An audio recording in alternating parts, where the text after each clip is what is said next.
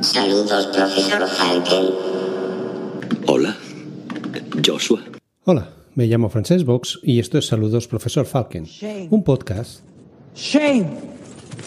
Shame. Shame. Shame. Sí, sí, lo sé. Llevo muchas semanas desaparecido. El tema, que ya sabrás si hace algún tiempo que me sigues, es que he cerrado una etapa de seis años en Holanda. He dejado mi trabajo y me he vuelto a instalar en España. Y la verdad es que han sido unas semanas muy estresantes. Llegaba el viernes justito de fuerzas y ánimos y no quería grabar un podcast sin ganas. Pero ya estoy instalado, Holanda es ya agua pasada y aquí estoy otra vez. Mañana empieza otra etapa en mi vida, pero el profesor Falken seguirá ahí. Así que os pido disculpas por el apagón y continuamos con el episodio en el que repasamos noticias y aplicaciones de inteligencia artificial, pero en un lenguaje que entendamos los que no somos ni Ada Lovelace ni Isaac Asimov. Este es el vigésimo sexto episodio. Hoy es domingo 31 de octubre de 2021 y quedan 54 días para Navidad.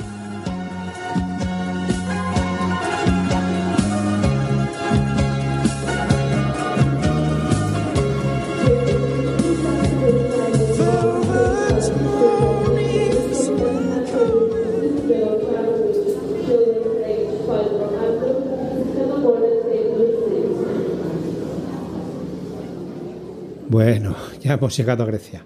Ahora por fin sabré si aquello que decían en el anuncio aquel de yogur de Jroña que Jroña quiere decir algo. A ver, ¿dónde piden los papeles del COVID? Ah, ahí, ahí parece haber una cola donde lo miran todo. Pero, pero bueno, ¿y esas luces? ¿Y esa música? Bueno, en realidad no es una ruleta de la fortuna, pero sí que las autoridades sanitarias griegas tenían que inventar algo para evitar que la gente entrara en el país sin haber pasado el COVID. Sí que hay apps y códigos QR, pero mientras se acepten también resultados en papel, abriremos la puerta a falsificaciones. Que no digo yo que una app o una QR no se puede falsificar, pero ya es necesario ser cinturón naranja de hackeo como mínimo. Pues el país eh, que nos ha dado el yogur, la esposa del ladrón Juan Carlos, ciertas prácticas íntimas y chistes tan malos como un avaro escribe su voluntad y se nombra a sí mismo como su heredero, también nos ha dado Eva, no, no es la de Adán y la manzana, sino un algoritmo de inteligencia artificial que permite evaluar y detectar viajeros con mayor riesgo de estar infectados con COVID. Grecia utilizó el Machine Learning para identificar cuáles de los viajeros que llegaban al país tenían un mayor riesgo de estar infectados con coronavirus. El éxito fue inmenso, ya que tuvo el doble de precisión que las pruebas aleatorias. Esto ayudó a poder detectar a más infectados haciendo menos tests y así ahorrar tiempo y dinero. El uso de este algoritmo, creado por desarrolladores de la Universidad de Pensilvania y la Universidad del Sur de California, permitió al país mantener sus fronteras abiertas. Las autoridades griegas pidieron a todos los viajeros que completaran un cuestionario detallando el país y la región de donde procedían y otros datos personales como edad y el género. En base a estas características, Eva determinaba si debían someterse a un test o bien podían entrar al país sin hacerlo. En su máximo apogeo, Eva procesó entre 30.000 y 50.000 formularios al día. Pero no termina ahí el tema, porque el sistema también recibía el resultado de los tests que pedía que hicieran, y a partir de esos resultados seguía aprendiendo y mejorando. Y ahí radica, mis aventajados alumnos, el kit del Machine Learning. Los desarrolladores de EVA explicaron que su creación ayudó a Grecia a reabrir sus fronteras sin un aumento importante en los casos. Y agregaron que, gracias al algoritmo, se realizaron 8.000 testeos por día, una cifra que había, habría trepado a más de 14.000 si se hubiera aplicado el régimen de pruebas aleatorias.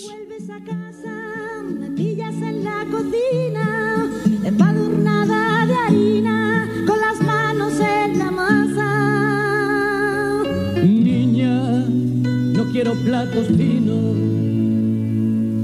Vengo del trabajo apetece pato chino. A ver si me alineas. Mafre ha lanzado una nueva plataforma para la valoración de riesgos en la hostelería mediante inteligencia artificial, que permitirá reducir el tiempo que hace falta para identificar y valorar el riesgo de una semana a solo minutos. La nueva plataforma utiliza la tecnología de Google Cloud y las soluciones de inteligencia artificial y de localización diseñadas por la empresa Emergia, con Y, para facilitar a los nuevos negocios de hostelería el proceso de contratación del seguro, ahorrando costes y tiempo y facilitando su apertura. El proceso es 100% online y permite la valoración del riesgo en unos 12 minutos, sin necesidad del desplazamiento de los agentes comerciales y generando un proceso mucho más sostenible, ha destacado la aseguradora. También han declarado que, aunque en un principio incorporaron a Chicote en el proyecto, tuvieron que desistir porque el algoritmo acababa llorando cada vez por culpa de los gritos emitidos por el mediático cocinero. También se le cortó todo acceso a Internet para que no pudiera ver Masterchef y así evitar un sesgo cognitivo a la hora de evaluar lo que es un riesgo en la cocina. Y es que estos de Bergia se las piensan todas. La responsable de, innovación de Mafre España, Marga Sardá, quien decidió tomar otro camino laboral diferente al de sus hermanos, alejada de las cámaras, declaró que la inteligencia artificial y la inteligencia de localización está ofreciendo múltiples oportunidades en las iniciativas de innovación dentro de la compañía la optimización y automatización de procesos nos permitirán mejorar el servicio y la atención que le ofrecemos a nuestros clientes. God Save America.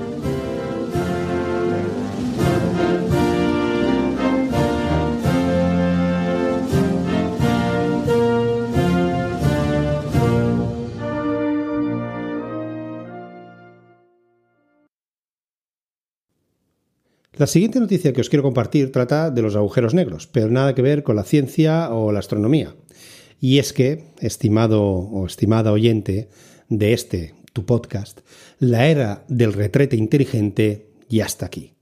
En 1997, Lewis y Heaton, que no es Lewis Hamilton, presentaron la escala de heces, sí, sí, la palabra fina para decir caca, la escala de heces de Bristol, en el Scandinavian Journal of Gastroenterology. Poco podían intuir que su idea se iba a convertir en una de las escalas clínicas y experimentales más utilizadas del mundo. Pero menos aún podrían sospechar que estaban quedándose cortos. Parecía que siete tipos de heces, que van desde la tipo excrementos de oveja a la totalmente líquida, pasando por todo tipo de salchichas, serían más que suficiente. Pero nunca es suficiente en el mundo de la caca somos seres insaciables en todos los aspectos de la vida. Por eso no es de extrañar que en los últimos años grupos de investigación y empresas de todo el mundo hayan iniciado una carrera para encontrar el estándar definitivo para analizar nunca mejor dicho lo de analizar, en tiempo real cosas como la cantidad, la densidad, el volumen, la claridad, la consistencia o el color de las heces humanas, en tiempo real y con Machine Learning. Un grupo de investigación de la Escuela de Medicina de la Universidad de Stanford, sí, sí, la de Steve Jobs, pues mira tú, están introduciendo cámaras dentro de las tazas del retrete para, mediante el uso de algoritmos de Machine Learning, reconocer, ojo al dato, la huella anal de los usuarios. Es decir, las características únicas de la piel que rodea la parte final del canal anal, los mismos investigadores están trabajando en aplicaciones para controlar la tasa de flujo y el volumen de la orina con visión mecánica. Vamos, que ir al baño pronto será como pasar un control biométrico, para cagarse. Lo que quieren es convertir al inodoro en un elemento más en la monitorización de la salud de todos nosotros. Ya solo queda que lo conecten con el Apple Watch y nos añadan un círculo más a cerrar en las actividades diarias. Sé de alguien que tendría problemas para cerrar ese círculo. En la misma línea, otro laboratorio también busca encontrar soluciones tecnológicas para ir más allá del peso de las heces o la postura del usuario. Y para ello están utilizando métodos ópticos para observar aspectos como el volumen, la claridad, la consistencia o el color. A mí ya se me hacía incómodo usar el típico retrete holandés llamado seco, que es el que no tiene agua en el fondo, pero esto ya tener un lavabo que parezca más bien obra de la sección Q de James Bond ya se la acabóse. Y sí, en esta noticia no ha habido efectos sonoros, pero es que los que se me ocurrían eran una caca.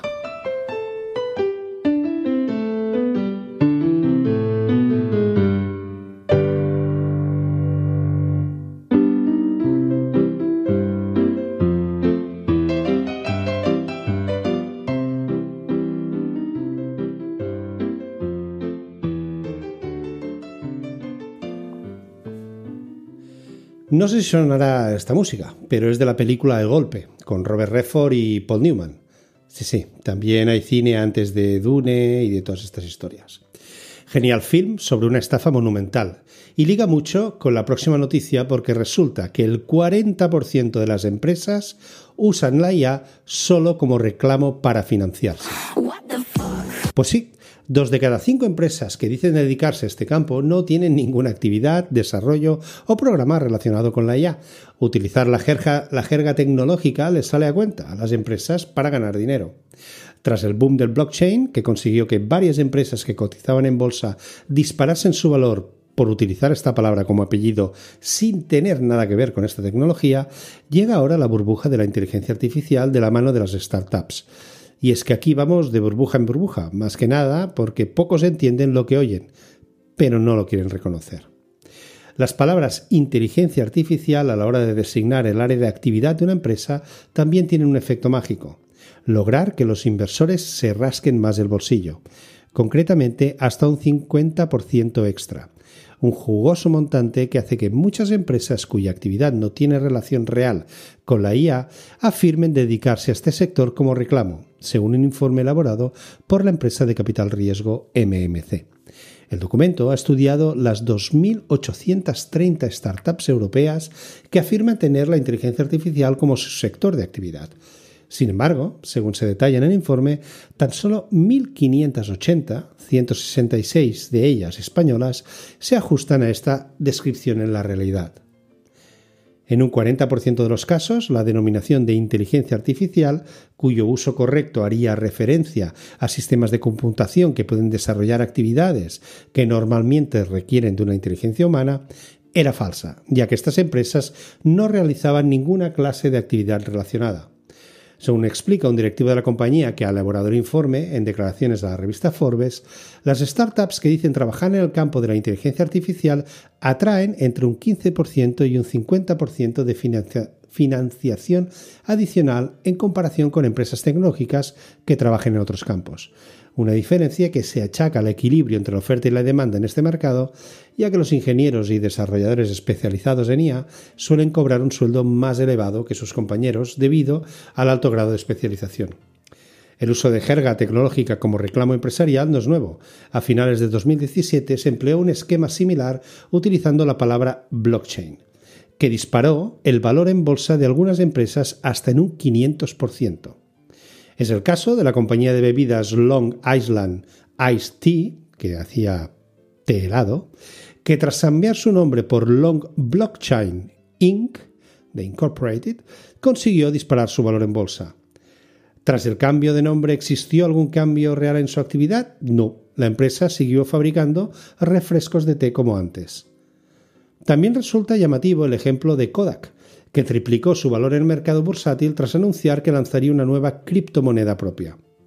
El caso más extremo, sin embargo, se encuentra en el caso de Lockfin, una pequeña empresa de servicios financieros en la red cuyas acciones crecieron un 2.600%, después de que anunciara que era una empresa cripto.